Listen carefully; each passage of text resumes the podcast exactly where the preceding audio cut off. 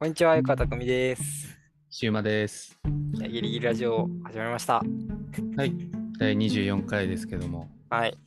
あのー最近というかですね、ついこの収録の直前にですね、はい。なんか、プロボノっていうやつの、なんか、面接を受けまして、まあ、要するに、まあ一応意味、そう、プロボノってなんか、なんやみたいなうん、感じだとちょっと思うんですけど、僕、あれですよ。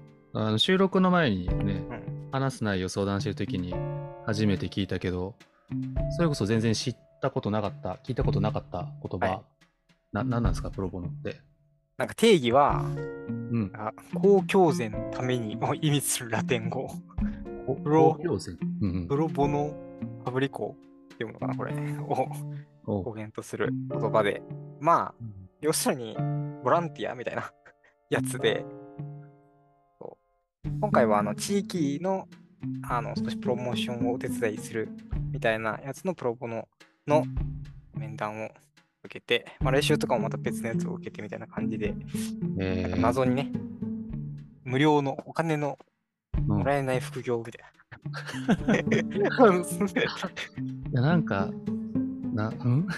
お金がもらえない副業の面接をしてきた。そう。どういう、しかも、な、なんだろう。普通のボランティアとは違うのかな、プロボノって。いや、まあ、それはね、うん。わかんない。ちょっと怒られそうだけど、あんまり僕は違いは感じてないけど、はいはい。まあ、なんで、はい。そんなお金のもらえない副業に手を出したのか、そうっすよ。みたいなすごい不思議です。うん。話で言うと、うんなんかプロボノって言葉に出会ったのは、うん。別にプロボノって言葉にあのめちゃくちゃこだわりがあったわけではないから、あれなんだけど、うんあの、杉山幸太郎さんの広告の仕事っていう本があって、まあ幸太郎さん。うん。ピカピカの1年生とか、なんか、セブンイレブンイ気分とか、皆さんが聞いたことある広告を、ピカピカの一年生。そうそうそうそう。それを作ったって言われる。でしかもなんか電通の常務執行役員とかも伝え偉い人、はいは独立してるんだけど、そうだな。その人の中で、まあ、うん結局広告っていうのはもうこれから公共のための広告だみたいな。その公が広いじゃなくて、うんうん。公のスキルだ。プロボノだみたいなこと言ってて、はいはい。へーみたいな。そのことを、これも2年前ぐらいかな。みたいな、ちらっとあった。その頃は別に特に何も思わず、まあはい。確かに、こういうのも面白そうだなぐらいの気持ちだったんだけど、うんうん。なるほどね。じゃあ、それまで、まあピカピカの1年生ってあれ、小学館だっけ？とか、セブンアイ・ホールディングスとかの、もうレジェンド級の広告を手掛けてる人が、もう企業向けのものなんて、これからは来ない。もう公共精神が今からの時代を作るみたいな、そういう本を書いてたっていうこと？なんかそんな感じかな。僕もね、将来、将来じゃないや。うん。もうめちゃくちゃ前に読んだから、内容についてはすごい曖昧なんだけど、まあでもそんな感じだった気がする。プロボノとの初めての出会いはこの本だったんですね。そうそうそうそうそう。ねこれがあり、で、なんか最近読んだのが、うん。会社の中の仕事、社会の中の仕事、資本主義経済化の職業の考え方。すごい。うんうん。なんか難しそうな本ですね。難しそうか会社の中の仕事、社会の中の仕事ってもう、あれだな。これが小学生だったら2秒くらいで寝ちゃってるような内容。めっちゃ硬そう。資本主義経済化の仕事、職業の考え方。うん。な。いやでも、今ちょっと概要をね、うん見。ると、どんな本なんですか？まあちょっと、再現のない超長時間労働、硬直した企業文化、お客様は神様に代表される過剰なサービス、現代日本をむしろさまざまな問題は突き詰めれば私たちの仕事観に由来している。みたいな。で会社の中の組織人として生きるんじゃなくて、私たちは同同時に社会の中の職業人としても生きようみたいな。だから、その会社の中の仕事っていうところにとらわれず、自分は社会にとってこういう仕事をしてるっていう、まあ、そっちの考え方もあるよね、みたいな話で、硬い社会学者のいるゲームとか出てくるけど、時に唐揚げ、刈り上げくんも参加してるんで、あの、軽やかな。刈り上げくんは、唐揚げくんと 言い間違えな。ちょっとあの、唐揚げくんじゃないですね。急になんか、うん、ポップなアイコン出てきたからちょっと笑っちゃいましたけど、なるほどね。まあ、そんな感じの結構ね、いろんな。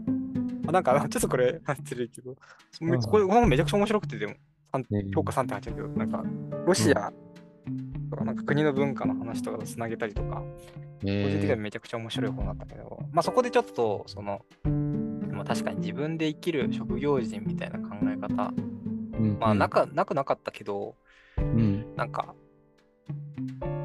最近ちょっとめっちゃ会社側にな、組織人になっちゃってるかもな、みたいな気持ちが、ふとこれを読んでてはいはい、思いまして、なるほど。でも確かにこれもあれだね、さっきの杉山幸太郎さんのうん。広告の仕事となんか近くて、まあ会社単位じゃなくて、まあ、もうちょっと別の単位での仕事について考えてしま、考えてみましょうみたいな、そういう内容がプロボノにつながっていくのかしら。ですね、なんか、僕のもうちょっと具体的な葛藤を言うと、うんなんか会社の方で、まあ、結構でも僕は1社目、2社目として、あのちょっとあんまり、りよくわかんない会社にいるので、そうそう。まあ、確かにまあ経歴としては結構、なんだろう、独特な経歴なのかな。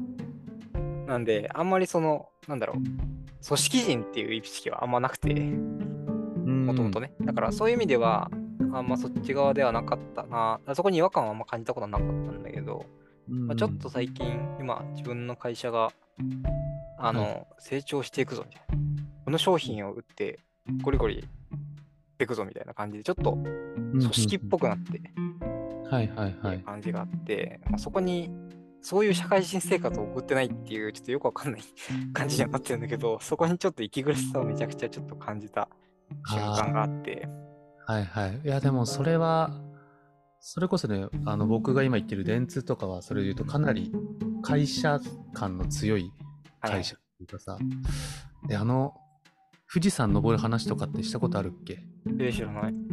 あのまあ、今はね、あの僕の次の代くらいからコロナになっちゃったから、多分なないと思うんだけど、新入社員がみんなで富士山登るっていうえイベントがありまして、でしかも、まあ、うちの会社って営業さんとかさ、マーケティングとか、まあ、クリエイティブとかいるんだけど、はいはい。もう営業部門は、もう絶対何何位以内に頂上に上がらなきゃいけないとか、えーしかも、今、営業部門の〇〇くんが7合目を通過しましたみたいなのが、会社にほぼリアルタイムで中継されるっていう文化がありまして、それね、入社1週、2週、入社1ヶ月ぐらいかな。で直面した時はね、うわ、組織だって。なんか、なんかキモい風習に今後一生縛られていくのか俺はみたいな、そんな恐怖感があって、うん。なんかさやっぱそう、組織って怖い、怖いっていうかな、なんだろう。なんかて抵抗あるよね。いやー、そうわかる。組織は抵抗感めっちゃあって、うん、それこそね、前職の面白法人カヤックなんていうところはですね、うん、なんか動物園とあの言われることもあるぐらいうん。よくわかんない会社だったので、なんかすごい、あれよね、有名な話だと、なんだっけ、給料をサイコロで決めたりあ、そうねす。るだからすごいなんか自由なイメージがあるな。そうね。まあ、みたいな感じだったんで、あんまり組織っていうのに、うん。あの、苦しめられたことはなかったんだけど、まあ、初めて社会人っぽい体験をして、うん。やっぱそれすげえ生きづらいんだなって思って、えー、でそれって、なんかもうちょっと聞いてよければさ、今の会社でなんか組織感を感じた瞬間とかって、どういうところにあったの。いや、それこそ、なんだろうな、あのー今までは、わりかし別に、ちょっとしたその、軸はあったりする。んだけど、その売るものに対して。でも、そそもそんなに商品を売ってるって感じじゃなくて、コンサルティングっていう感じなんで、話をお客さん最初問い合わせもらったら伺って、うん。で、なんか何困ってるんですか？とか言いながら、うんうん。あ、じゃあワークショップやりましょうか？とか、うんうんまあ、あのー研修、研修までいかないけど、まあ、そんな硬い感じで、しかもこれがうちあるんで、これをやりましょうみたいな、なんかサービスが固定化されてるわけでもなく、一緒に何をやるか考えながら、じゃあこれやったら面白いですねみたいな、まあ、そういう感じでみんなが好き勝手やってるっていう。あ感じが強かった。あ、はいはい。強いです。だけど、まあ、そこにつなげるっていうところも一定意味はとしてはありつつ、なんか、この商品を作ったからこれをめっちゃ売りまくろうみたいな。うんうんそこが今ちょっと力学が強くなっていて、なのじゃあ上から降りてくるななんだろう目標っていうか方向性みたいなのがうん、強制されてる状況みたいなそ感じなのかな？うそう。で、まあぶっちゃけ、それがめちゃくちゃ強くない。他の会社よりも全然強くはないんだけど、うんうん僕がですね、その、うんうんめっちゃそれき嫌いとか苦手なのに、僕がその一個の事業のなんかうんリーダーに近いポジションにいて、うんなるほどね。葛藤の嵐なんですよ。みんなは割と好き勝手やってる。で、僕はその商品開発側やって、みんなにこれ売ってって目標予算とか 渡されて、はいめちゃくちゃやりたくねえなみたいな、いうふうに思っちゃって、まあ、一応あれだよね。まあ、引いてみれば、うん。まあ、任されてる立場であるんだよね、きっと。まあ難しいけどね。で僕が一人でめっちゃ回してるかっつったら結構経営レベルのコア戦略みたいになっちゃったりしたからえー僕はその経営が作ったものを現場につないでみたいな、まあ、中間管理職と真ん中みたいな仕事なんだけど。うんうんうん。えー。そう。それがあって。まあ、すまあ、そういう状況に結構、そうそう。まあ、ストレスじゃないけど、ちょっと別のとこに目を向けたくなってきた。そう。みたいな状態だったんですね。そういう状態があるわけですよ。大変そはい。大変です。あ、自分ビジネス向いてねえなって最近本当に5分に1回ぐらいつぶやいてるんですけど。う。それは向いてないかもしれない。まあまあまあ。はいまあ そういうのがあって、あ、そうそう。で、きっかけとして、あの、めっちゃ良かったのが、それこそ今、あの、仕事として、それも別に今の、その、会社の組織の仕事側として、あの、地域、北海道のあるところ、うん。普通に言っていいか、東川っていうなんかね、割と変わった町があって、まあそこに住んでるうん。人がいて、で、そこの、と、あと大企業さん、クライアントさんと、まあ、研修を作ろうっていうプロジェクトがあって、はいで、まあ、受講者は大企業さんの社員さんうんうんうん。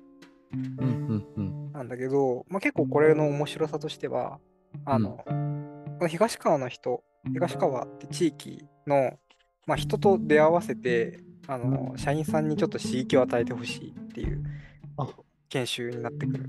あ、じゃあ、あの、その大企業の社員さんは、もともと東川にゆかりがあるとか、そういうわけではないってこと？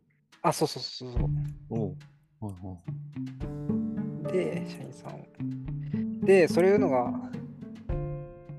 うん。あって、で、じゃあ東川の人と喋ってると何が起こるかっていうと、我々は金で動きませんよって言われるんだよね。あれじゃん。リーガルハイじゃん。なんか、あったよな、そういうエピソード。嘘。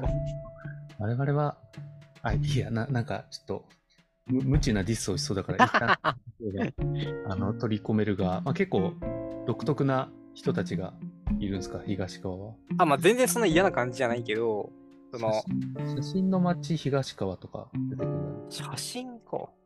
もう、一番上に出てくるの、写真の街だったわ。えー、写真の街なんだ。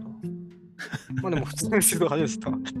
あ、でも、あの、全然そういう嫌な人たちは全然なくて、むしろめちゃくちゃ面白い人たえちーうん。だし、あと、しかも話してる人が、あの、うんそれこそ、元リクルートとかで、普通に、こっち側の人が、東川に行って、その魅力に取りつかれて、そこで今事業を立ち上げてやってるみたいな、そういう方々と話してるんだけど、うんうんそうそう。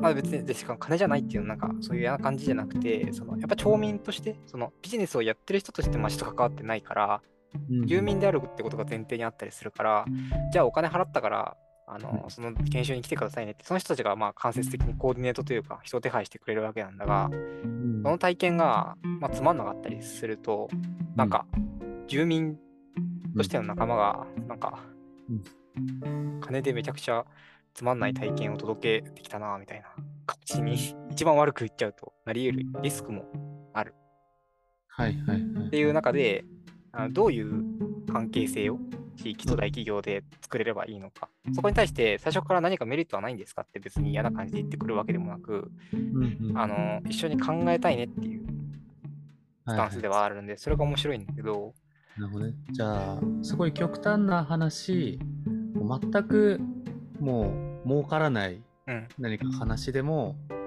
そのまあ、東川の人たちに刺さればいいっていうこと？あ、そうそうそうそう。多分、もうちょっと言うと、ん。どうやったら仲良くなれるんだろうねみたいな、そういう話でもあるみたいあな。多分そういう理由の話で、でもなんかそれを企業側とのと、じゃあそういうふうに、うん。あの、関係性をどうやって築いていくか、あのただ研修をう点でやるんじゃなくて、あの、うん。事前準備として地域の人々と話しながら一緒に作っていきましょうとか言うと、結構みんなビビるんだよね。そのいや、でも企業を代表してそんなこと言えないとか。そうだね。うんいやでもなんかその企業として代表者としての言葉とかって別に求めてなくて、あの、まあうん個人として今こういう感情でこの地域に関わろうっていう話をしていて、でも企業としてはこういう難しさを抱えながら関わっていって、どうしたらいいか一緒に考えたいんだよねみたいな。でなんかもうそういう素直な話をしてくれれば、あの、地域側の人ももともと企業側の人間だったりするから全然気持ちわかるし、むしろそこら辺を開示しないで、その、はい企業と,、えー、とお金を出してもらってはあのやる人っていう受発注関係的な、多分そっちの方が嫌がるからみたいな、まあ、そううん。いう話をしながらまあやってて、めっちゃ長くなっちゃったけど、ねそう。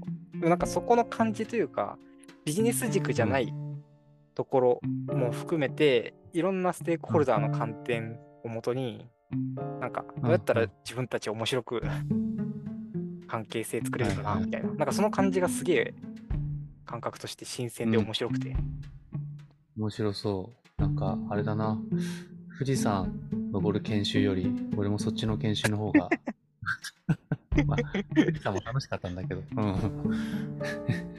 えー、えで、その東川、東川の、まあ、うん大企業との研修を作るプロボノに、え、湯川が今応募中ってこと？あいや違う違う、これは普通にプロボノじゃなくて、普通にお金もらってやってるやつで、あしかもこ会社の仕事？そう会社の仕事としてやってる。会社の仕事か。そう。うんうんうん。だからこういう機会もあって、あ、そう、でもこれは、なんだろうな。まあ、ぶっちゃけ言うと、今、その会社としてメイン向かっていく話、それこそ、うんあの、大きな商品を作ったからそれを売りまくろうっていう話とは、まあ、少しずれてるんだよね。うん、まあ、言うなれば。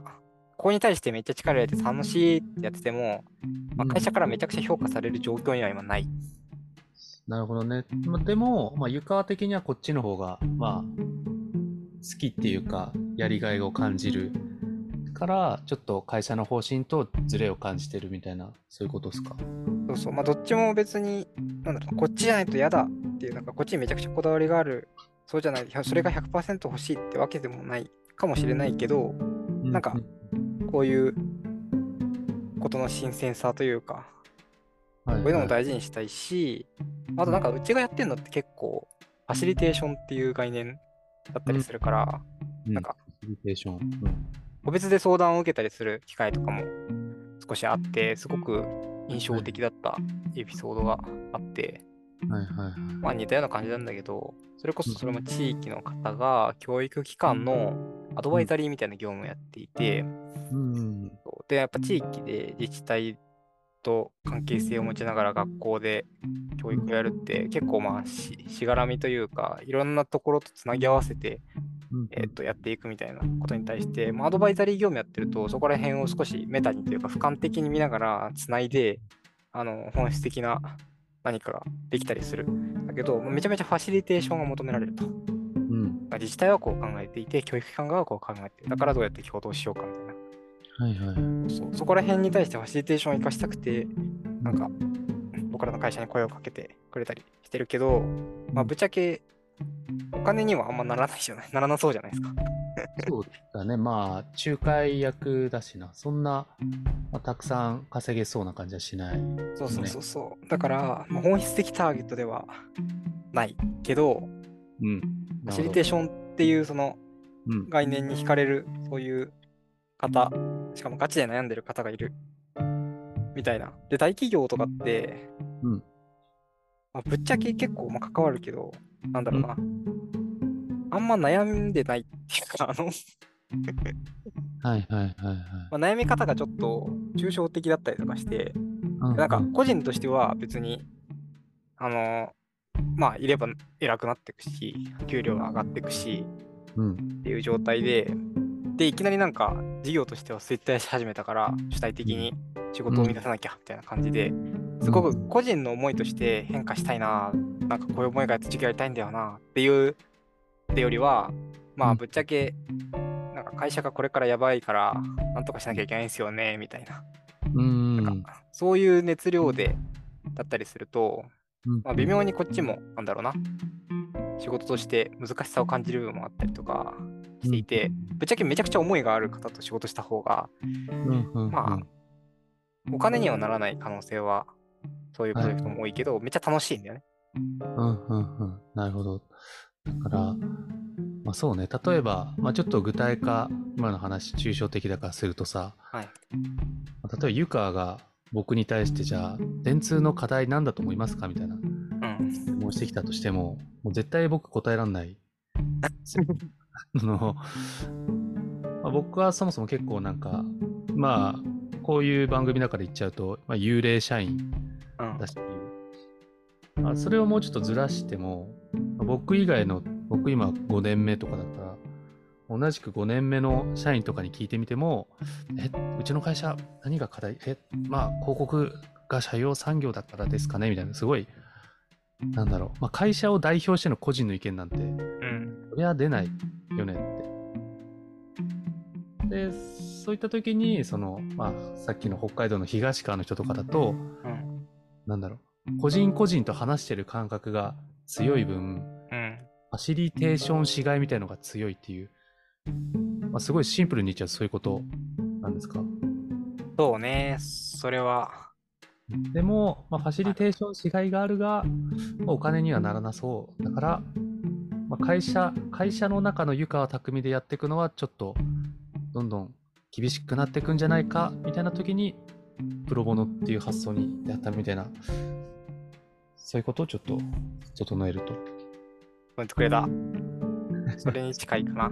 まあ、別に今の会社でもできなくはないと思うんだけど、ちょっと振り切った。しかも自分としてそういうの関わってみようかなっていうのはちょっと思った。まあ、なるほどね。じゃあ結構なんかプロ、プロボノになんか完全初めましてっていうよりかは、まあ、今までの仕事的には、まあ、は半分っていうか、まあちょっと属性の近いことはやってたのかな、湯川は。あそうね。それで言うと今の会社じゃなくて、それこそ1社目で僕最初やってたの、うん。あの、鎌倉のおなり通りのインスタグラム立ち上げだから、あはいの、ほぼほぼ同じようなことやってる。はいはいはい。それも別に面白くて、あのと通りの一番偉い人のお店に勝ち込んでって、おうしてありませんか？とか言いながら、えー。えー、何なのそれ？みたいな言われながら、デザイナーとデザイン持ってって、うんうんうん。無理やりやるみたいな。それっていうとさ、なんかまだ多分プロボノが何なのかが聞いてる人もよく分かってないうと思うんん。だけど、なんか今回面接受けたプロボノはどどういうどういう系のい言える言える言えるのかしら？まあ、落ちたらすごい恥ずかしいから、あんまり言いたくないけど。まあまあまあまあまあちょっと あでもいや、でもそんな感じ。あその言うと、うんあの、地域の、えっ、と、広報、インスタとか、うんちょっとしたパンフレットとかを作って、あの、うんめちゃくちゃ集客しまくりたいってよりは、あの着実に今の、えっ、と、その地域の魅力を伝えたいみうん。たいな。それがミッションとしてあって、はいはい。まあ、しかもなんかめちゃくちゃ、あの、超急務だからやばいですみたいな感じってよりは、うんあ、の、すごい職場というか、そこの関わってる方々もすごく年配の方が多くて、インスタとかわかんないけど、まあその、プロジェクト立ち上げてる人はかなり若めの20代の方が立ち上げてて、うん、はいはいはい。そう、まあ細々とそういうのをやってますみたいな感じで、ゆるゆると、でもなんかすごい、なんだろうな、変化を起こしたいっていう気持ちが伝わってきて、なんか、うんうんうん。すげえ面白そうだなっていうのは、ああ。はいはい。なんか、ここぐらいまで聞いてくると、うん。まあ最初、お金が出ない副業に応募したって聞くとさ、狂ってんのかなって思ったけど。まあなんかもともと、そのまあ地域の SNS うん。運用とかやってたし、そういうのが好きだけど、会社ではちょっと、まあそういうとこへの比重が薄くなってきたから、まあプロボノで、まあ、補おうっていうか、まあ別、プロボノでそっちやっていこうっていうのは、なんか床は単位だと理解できるような気がしてきたんだけど、うん。まあ、とはいえなんかそんなステータスの人って、まあ、結構レアじゃないですか。ああ、そんな床はステータスみたいな人？そうそうそう。なんか他にどんな人がプロボノってやってんのかなって、なんか単純な疑問疑問で気になったんだけど、うん。なんだろう、それこそ広広告、広告業界の人とか多いのかな僕、不勉強で知らなかったけど。そうね。あ、でもなんかね、ぶっちゃけうちの会社も、あの、うんまあ、プロボノ？お金をもらってないかは知らない。むしろ普通にもらってる人も多いと思うけど、うんあの地域って結構仕事してる多いんだよね。前提。うんだから別に会社の中でなんかすごい一人だけねやばいことやってるって感じは全然なくて、むしろ地域に住んでて、地域の仕事も副業として受けながら、うちの会社にかかってるって人も結構。いたりとかして、まあそうね、だから業界で言うと、まあデザイナー、その、まあ、なんやかんややっぱり、あの、えっと、ビジネス戦略として、なんか新しい戦略を立てて、めっちゃゴリゴリ伸ばしていくぞとか、めちゃくちゃエンジニアでシステムを開発しまくってゴリゴリやっていくぞってより、まあなんか最初に出てきやすい需要としては、うん。あの、今の良さを、なんかいい感じに伝えたいんですよね、みたいな。うんうんな需要が多いから、なんか、割と僕の肌感がかなり大きいけど、うん。ブランディングとかデザインとか、なんかそういうデザイナー系の方うん。がよく関わってるイメージはすごくあるかな。えー、そっか、それこそ、あの、なんだっけ、さっきの安倍正弘さんの本でも会社の中の仕事って言ってたけど、うん。まあ、会社の中の自分として仕事をするんじゃなくて、うん。まあ、お金が発生しない分、なんだろう、まあ、個人、個人が主体の仕事として、社会に関わっていく新しい働き方、ってのは、まあ確かにな、なんか、需要はすごくありそうだし、なんかそう聞くと、なんだろう、ボランティアよりもっとな、もっとなん、なんて言うんだろうね、仕事っぽいって。いうか、うん。なんか、責任感を、まあ、ボランティアが責任感ないとは言わないけど、うん。ボランティアよりもうちょっとなんか、社会に対して、こう、まあ、何かを関わっていくぞっていう能動性が高そうな感じが、うん、今までになかったスタイルっぽいですね。へえ、プロボノ。受かるといいね、それね。まあそうね。まあ他もいくつか申し込んでるから、それか、やってみようかな、みたいな。はいはいはいはい。そんな感じですかね。それ、結果いつ頃出んの？週？え？来週。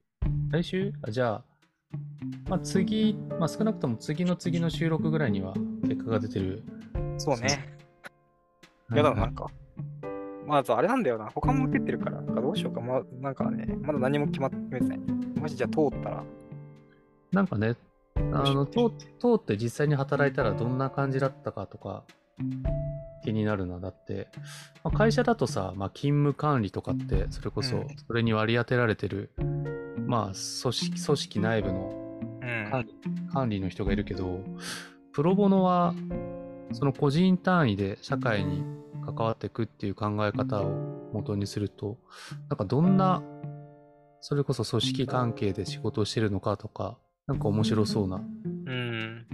気がする。まあ、コミュニティがどう運営されてるのかとか、レポート的なものを聞いてみたら面白そう。うん。確かに、ありそうだな。あとなんか、うん言い訳というか、お金も交通費出るから、そういう地域に行けるっていう面白さはあ、ありますそっか。この地域ってあんま頭に浮かんでなかったけど、それこそ北海道とかそういうところもある？候補にある僕がちょっと今回申し込んだのは、まあ、2つ申し込んで来週もまた面接があるんだけど、そっちは長野でうん、長野に。やってたのは、東京の田舎の方。東京って実はめっちゃ田舎あんじゃん。あんま、あんまわかんないんだよな。なんか、もうすごい、もうもう本当になんか大自然みたいな、実は東京ってあったりして、あれ？八王子？八王子って東京？そこら辺に近い。うんうんうん。そうでそれっことかて住み込みとかすんの？あいやそんなに全然がっつりじゃなくて、そこも結構、あそう長野の方は結構大変そうな感じはするけど、うん。あの今日受けたところはもう結構緩いというか、うん。なんか、去年もなんかやったらしくて、うん、あの、1週間に1回ミーティングやって、少し運用してたって感じだったらしいんだけど、うん、なんか1週間に1回は結構忙しかったって言ってて、学習に1回でいいかなって、担当者が言ってたから、まあ、そんぐらいの緩さではありそう。はいはいはい。楽しそうだし、あれだよな。まあ、ちょうど多分、ね、夏過ぎとかに長野とか行ったら、あの辺めっちゃ綺麗だから、いいっすね。そうなんだよな。こんな感じで、結構ワクワクはしてる。なんか、他にプロボの、まあ、プロボの関連じゃなくてもいいんだけど、うんまあ、今週はなんとなく湯川の最近の、まあ、読んでた本とか興味があること、こと会にうんできたらと思うんだけど、なんか、面白いもんとか見てました？まあ、プロボノにつながっても、つながらなくても。あ、そうそうそうそう。それこそね、あの、結構これにも近いなって思ったんだけど、まあ先にそう見たやつで言うと、うんあのー、範中遊泳っていう。劇団があって、まあ去年かな、あの、岸田国夫戯曲賞っていう、まあ、あの戯曲の登竜門的な、あの、賞を取ったバナナの花は食べられるっていう演劇をね。日本演劇界のグラミー賞。グラミー賞じゃない、多分芥川賞じゃないかな。国内を国内で例えちゃうとね、若干わかり、まあいいか？芥川賞、そうね。そうだ、芥川川賞って新人作家のうん。登竜門感あるじゃん。直木賞と芥川賞全然違うはい。感覚わかる、直木賞の方がエンタメなんだっけ？全然違う。あの、あれ？今どっち言ってた？直木賞、あ直木賞がエンタメ？そう直木賞がエンタメで、はいはい。芥川は、うんあの、純文学の、しかも登竜門。だからかなり新人作家よりなんだよね。はいはいはい。直木賞はベテラン結構作家で、うん。エンタメ作品として質が高いものって感じで、なんか2つ並べられることが多いんだけど、全然特性違うんだけど、はい。ちょっと謎に芥川賞、直木賞トークになっちゃったけど、それで言うと、範中遊泳は？芥川賞、を、範疇映画っていうか、岸田国夫戯曲賞は芥川賞っぽくて、はいはい。そうそれを取ったやつを見に行きまして、いいっすね。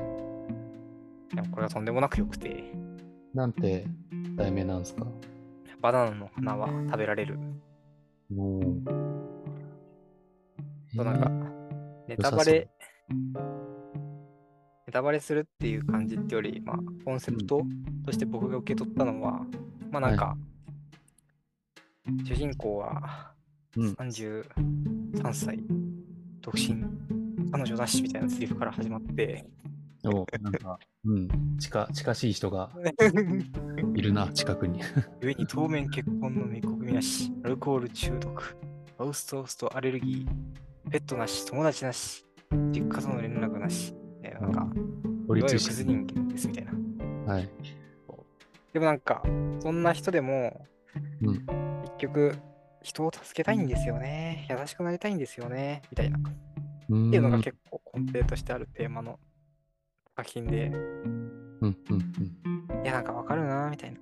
結局、なんかすごい大成したいとか、なんかうん。大きなことを成し遂げたいっていうのより、なんか、隣にいる人を助けたい、優しくしたいぐらいの感情でいいんじゃねえかな、みたいな。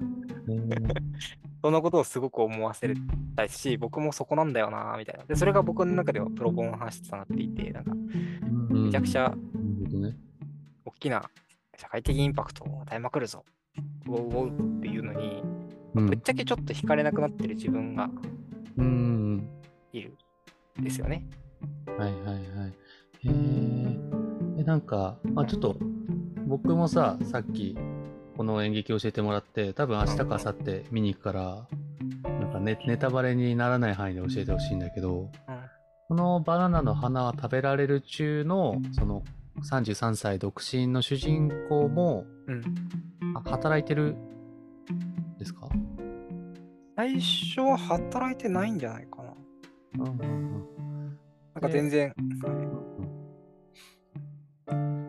結構社会的に孤立してる感じ？うん。で、ストーリーとしてはうん、最初なんか、あの、ここも全然ネタバレっていうか、冒頭だから言っちゃうけど、マッチングアプリで、えーっと、あの、人を探して、人、人、人っていうか普通に出会いを探して、うんうんで、もう明らかな桜から連絡が来て、はいはい。お前男だろっつって、やってんだ。うん。そう。で、でも会いに行っちゃうっていう、そのなんか仲良くなっちゃって、その男と。あ、男って分かってて会いに行く？そうそうそうそういい。みたいな感じで出会いがあり、うんうん。まあその二人でちょっと人助けしようか、みたいなえ感じで物語が進んでいく。ー、はいはいはいはい。なるほど。まあ確かになんか会社でひなんかこう授業するとか、なんだろう大学の課題で社会問題に取り組むとかとは、まあ、かなり違う、なんかど独特な、あれだね、チームの構成で、独特なチームでこう社会に関わっていくみたいな。ただな、まあちょっと僕が見てないから、これ以上はまあ広げらんない気がするけど、な、なんでこの劇はじゃあ今、芥川賞と言われる岸田国を取ったんですかね。そそこに対して、そう結構湯川くんさ、なんか、今、社会に求められてるコンテンツ論みたいなの結構興味あるじゃないですか。結構前回、前々回とかそういう話だと思うんだけど、うんうん。これ受賞したのが2022年度だから割と最近でなんでこの話が取ったのかとかどそうね。いや、それはすごく、あの、あって、普通に劇評がめちゃくちゃ、あのこのバナナの花食べられる、ああの、はい。あったりするから、そこに結構あるんですけど、いや、なんか今ってやっぱ社会的に、とか、あとか、ここまでの1980年、90年、2000年、2010年、2020年の流れとして、うんうん。あの、まあ、なんか例えば経済成長みたいな、すごく大きな物語というか、大きな成功みたいなのって、まあ、どんどんなくなっていって、うん。で、なんか、むしろそういうの信じてない人、増えてると思ってる。だよね。はいなんか、こうなったら。で、それが信じられたところで、例えばめちゃくちゃ SF 的ななんか、めっちゃ空飛ぶ車が未来現れてくんじゃねえか、ワクワクみたいな。うん今そういうのってあんま考えないじゃん。なんか、そうだねうんだからなんすかみたいな。うんみたいな感じだったりとか、まあ別に消費もすごくめっちゃするってよりは、貯金志向なのか知らないけどとか、まあ今が楽しければいいかなみたいな。野望がめっちゃあるってよりは、なんか楽しく生きていこうかな。で、それに対して、あの上の人たちはもっと横棒出してけよ、若者みたいな。あの、うん。まあそういう感じとかがあったりとか、で、まずやっぱ焦点が当たってるのはうん、いわゆるマイノリティというか、さっきのうん。クズ、クズ人間になってしまったと思ってしまっているような人たちっていうのに、まあ、焦点が当たり始めていて、そういう人たちってどういう気持ちなんだろうな、みたいな。てか、むしろ自分のその、で別に誰か個人ってよりは、多分自分それぞれのマイノリティ性になんか、あの気づき始めてるっていうのが一個あるのかなって僕は思っていて、はいはいはいはい。最近で言うと、弱弱者男性論とか流行ったりするわけ。俺もちょうど言おうとしたわ弱者弱者男性。ほんと最近聞くようになったよね、弱者男性って。別に強くなくてよくねみたいな。で、うん多分ここの話とかあると、別にあの最近の人がどんどん弱くなってるって話じゃなくて、多分本来的には弱い部分もあったりしていて、みんなに共通してある話に焦点が当たってるって僕は認識していて、うんうんうんうん。なんかそういうところに焦点を当てて、そういう人たちの苦しみとか、あの喜びみたいな、そういうところをすごい描いてるっていうのは、めちゃくちゃ現代的えーだし、僕にもめちゃくちゃ刺さった。うんうんうんうんあ気になる。ちょっと、そうね。確かにまあ昭和、まあ、平成の価値観でも結構弱者と男性が紐づくってのはさ、うん。まあ、結構社会的にはもう、まあ、あってはならないっていうか、まあ、そういうことを、まあ、そういうことがなるべくないように、まあ、うん。教育とかを作ってきたのが昭和平成の価値観だったけど、まあ、それでビルドアップしてきた、まあ、日本日本人の若者がうん。なんとなくこう未来に閉鎖感を感じるときにじゃあそこ、まあ、弱弱者の男性が持ってた価値観っていうのは一体何を想像できたんだろうみたいなそういうところそういうものを虚構として表す、まあ、こういう劇がなんだろう。まあこういう賞を取ってるっていうのはななんだろうな。うん。なんかすんごい今なんかかっこつけた言い回しで語っちゃった気がする。うん。見に行こう。だしあれ、あれだったよね。なんか、つ今、あの、このチケットピア見てたんだけど、うん。全然8月6日かな ?8 月6日日曜日までやってて、各回、まあ結構三角の回が多いけど、チケット余ってるっぽいから、ね、全然今からでも見に行けるっていう。これちょっと名物劇場。うん。公開間に合う？あポッドキャスト。ポッドキャストが配信される頃には全て終わってる。いや、でも、ね、まあ、これ完全裏側の話だけど、今回からちょっと収録スタイルを変えたんで、多分公開間に合うんじゃないですかね。まあ。まあね、多分、まあ、僕らの影響力なんてね、あの、おそらく、まあ、5, 5, 5人ぐらいだけど。5人でもね、高望みすぎな くらい、まあ、弱小ポッドキャストではあるけど、まあ、もしね、ここまで聞いてる、こう、物好きな人で、なんか今話した、まあ、プロボノとか、まあ、平成昭和が想像できなかった価値観って何なんだろうみたいなところに、なんか共鳴する人がいたらちょっと見て、で、感想をぜひお便りフォームに入れてほしいですね。ですね。うんはい。じゃあ、一旦今日は、こんな感じで、再度ですが、ギリギリラジオでは、お便りを絶賛募集中でございます。うん。あの、X、X のアカウントで、あの、X ね X すごい。順応性が高いですね。